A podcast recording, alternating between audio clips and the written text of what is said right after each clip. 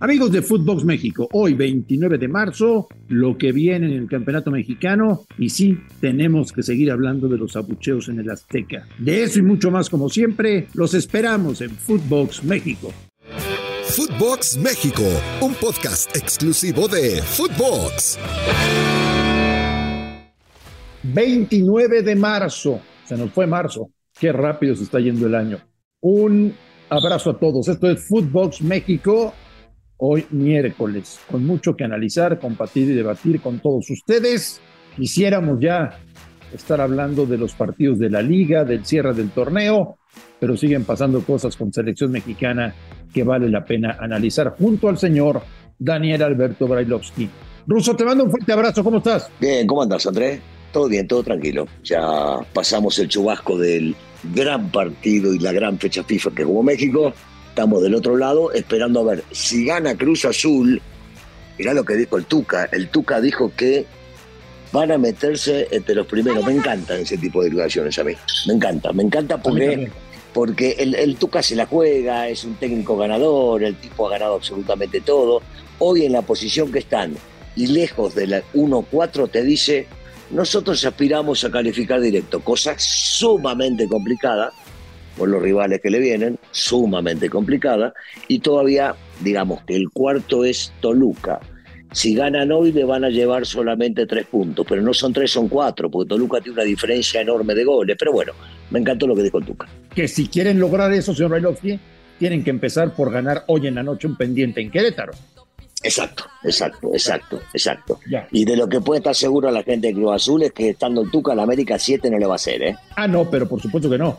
Eh, lo que sí es que será interesante platicar algún día con el Tuca de cómo le va a limpiar el trauma a Cruz Azul como institución de los siete que recientemente le metió a América. ¿Qué trabajo psicológico eh. piensa hacer, no? Sí, pero, pero es un genio y sabe tanto y tiene un colmillo largo y mucha experiencia. Yo, yo confío en él, confío en él. No para que le vayan a ganar a la América, pero sí, sí, sí van a andar ahí peleando. Se me antoja muchísimo ahora que hablas de tu equipo el partido contra León, ¿eh? ¿Por qué? Va a ser un buen partido, Ruso. Ah, bueno, no, pero por supuesto. Ahora volvió, volvió este eh, Larcamón, ¿no? Porque tenían algunas dudas, algunos escépticos, y no entendiendo la realidad de lo que significaba y lo que hizo en Puebla. Y pensaron que no, que le iba a quedar grande, que el equipo, que no sé cuánto. Y el tipo ya los metió dentro de lo que él pretende León es un contendiente al título, hay que decirlo con esas palabras, ¿eh? contendiente al título. Y ahora con Larcamón más. Totalmente de acuerdo contigo.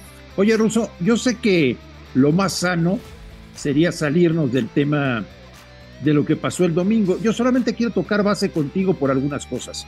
¿Estarás de acuerdo conmigo en que la gente abucheó y reclamó a la selección mexicana, a Diego Coca, en concreto, por ejemplo, a Guillermo Ochoa, lo cual me parece un error, por la frustración de lo que sucedió en la Copa del Mundo. Sí.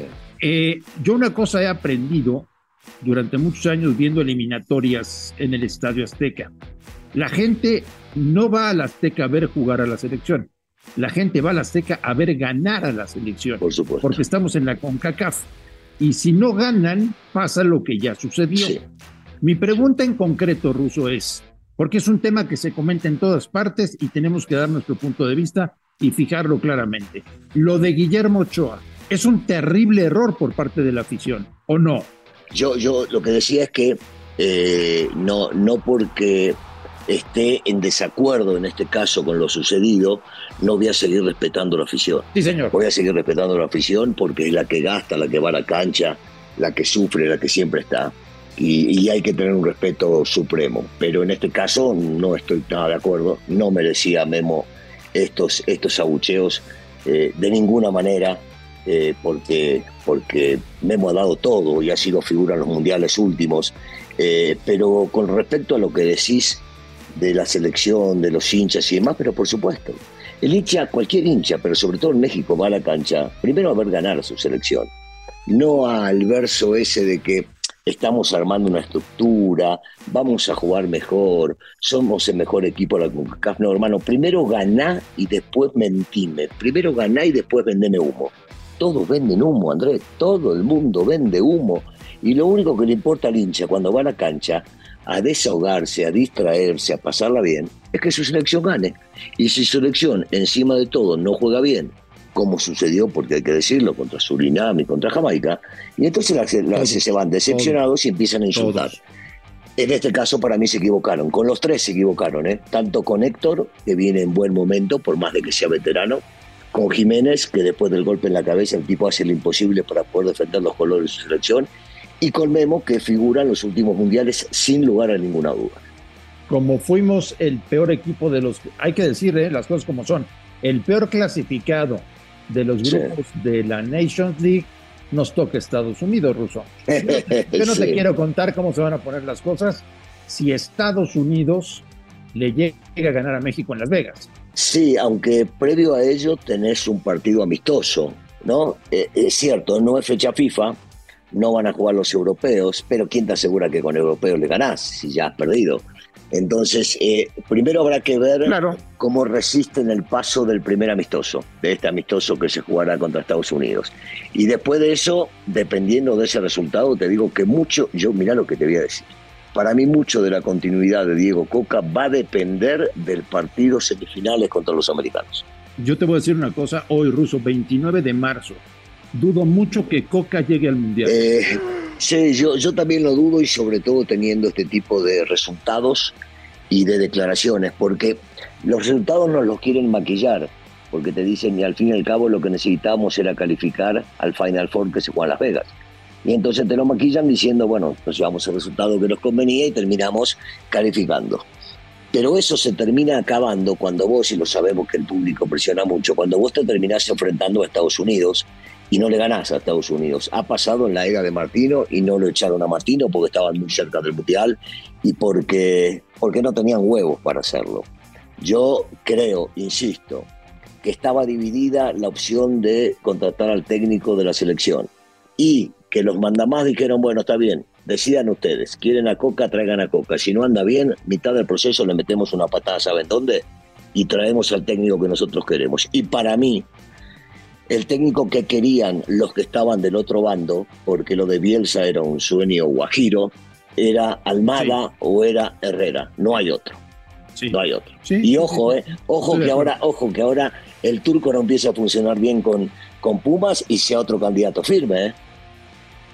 Qué, inteligente se vio el turco en su presentación. Eh, se estudió el equipo, no, jodas. Es, es un maestro el turco, Mohamed. No me vas a decir que lo que sabía. Hace 30 años los iba a ver.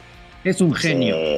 bueno, no podemos decir que es mentira porque no estuvimos con él, porque no lo sabemos, pero, pero para ese tipo de declaraciones hay que ser inteligente. Y el tipo lo es. Sí, es, un, es vivísimo. y te digo una cosa los Pumas van a levantar en serio con Antonio Mohamed. 100%, en serio. 100% van a ser otro equipo. Yo no sé si le va a dar la, para, este torneo ser protagonista, cuando digo protagonistas para pelear por el título, pero te puedo afirmar que el torneo que viene sí lo van a pelear. ¿eh?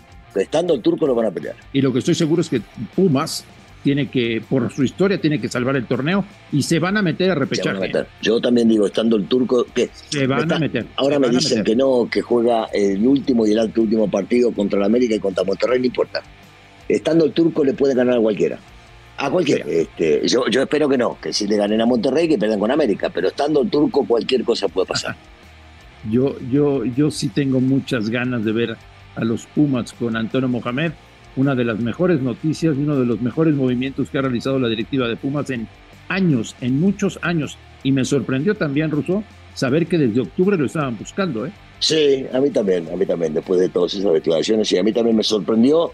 Este, me sorprendió porque no sabía que lo estaban buscando al turco en específico, no por lo que es el turco, porque si hay algún eh, equipo que está por echar un técnico, el primero que deberían pensar es el turco Mohamed, porque el turco equipo donde va lo saca campeón, entonces es una estupidez no pensar en él, pero a veces ya sabes cómo es, los tejes y manejes, el hecho de que el turco no es demasiado político, que dice lo que piensa, que no deja entrar al vestidor a algunos que vienen a hacer quilombo, mil cosas de esas a veces a los directivos le molesta, pero el turco es número puesto en cualquier lado donde echen técnicos. Sí, para todos aquellos que dicen que es que no tiene ADN Puma, es una estupidez. No, bro, es una estupidez. ADN, sí, claro. O sea, Guardiola Guardiola tenía ADN del Manchester City. Exactamente. Este, Mourinho, Mourinho tenía de la Roma, de la Roma. De la, no me jodas, por el amor de Dios, estás hablando de técnico de primer nivel. No, no, no, bueno. Es una, es una Entonces, ah, es una locura, una locura. Sí, sí, una estupidez total. total. Bueno, se nos viene la fecha 13, señor Brailovsky. Jornada Sí. 13. El torneo es adulto, el torneo es maduro. Tenemos, Sí. Yo pongo tres partidos como muy atractivos. Me gusta. Pará, no, no me digas, no me digas que no estás desesperado y esperanzado, este, esperando las 19 horas para ver el partido del Necaxa contra Santos el día viernes. La verdad es que no. La Yo verdad tampoco. es que no. Eh, a mí ¿Y se el me Jaguar de Puebla? tampoco. Tampoco. A mí se me antoja mucho ver el América León, Sí, se me antoja ver el clásico tapatío y se me antoja Pachuca ver Cruz Azul. Pachuca Cruz Azul y Toluca Claro. Tigres y Toluca Tigres. Sí, sí, sí, sí, sí, estamos de acuerdo, te digo, son los... Y te digo una cosa, yo no sé si el Monterrey Cholos, ¿eh? yo le veo puede estar algo al, bueno, al sí. equipo del Piojo, ¿eh? Sí, al equipo del Piojo. Yo, yo me quedaría con el de Pachuca Cruz Azul, América León, Monterrey contra Cholos, este, y eh, el clásico, por supuesto, no, también el de Toluca ver, Andrés, tenemos cinco partidos lindos para ver, ¿eh? buenos. Y el morbo, el morbo del último, ¿no? Del, del último partido este, que juegan Querétaro Pumas, más que nada para ver, porque por más que no esté el turco, yo creo que alguna manito Sí. metió. Algo debe estar haciendo Antonio Mohamed, por, por lo menos para, para Sí. planear el partido del próximo fin de semana y ya debutar a la otra, a la, Sí. a la fecha 14, como técnico de Pumas ya en la banca. Pues señor Bailovsky, Sí. se nos viene mucha actividad, se viene lo más serio y lo más entretenido del campeonato mexicano. Estamos sí. pensando que sea una gran fase final, que sea una muy buena liguilla, porque nos la merecemos. Sí, Te voy a decir algo, te voy a decir algo. Dijiste, estamos pensando. No, te voy a decir lo que me dice mi mujer todos los días. Ah, bueno. Tú no pienses, para eso estoy ¿eh? yo. sí. A mí también en casa me lo dicen. Sí, ¿no? Bueno, entonces, y más hoy, o más hoy, más hoy, me deja mandarle un cumpleaños de saludo. la La rusa rusa. cumpleaños hoy. Un beso grande para Ah, la qué rusa. maravilla. Hoy es cumpleaños de la Muchísimas rusa. felicidades. Vos podés creer, hoy. 37, 37. 37 años cumple la rusa. Dile que muchas felicidades. Sí, claro, claro que 37. te creo. Claro que ¿Me crees? Fuerte abrazo, Ruso. Gracias, igual, André. A nombre de Daniel Alberto Brailovsky y de André Marín, esto fue Footbox México. Gracias por escucharnos, un fuerte abrazo y platicamos a lo largo de la semana. Esto fue Footbox México, solo por Footbox.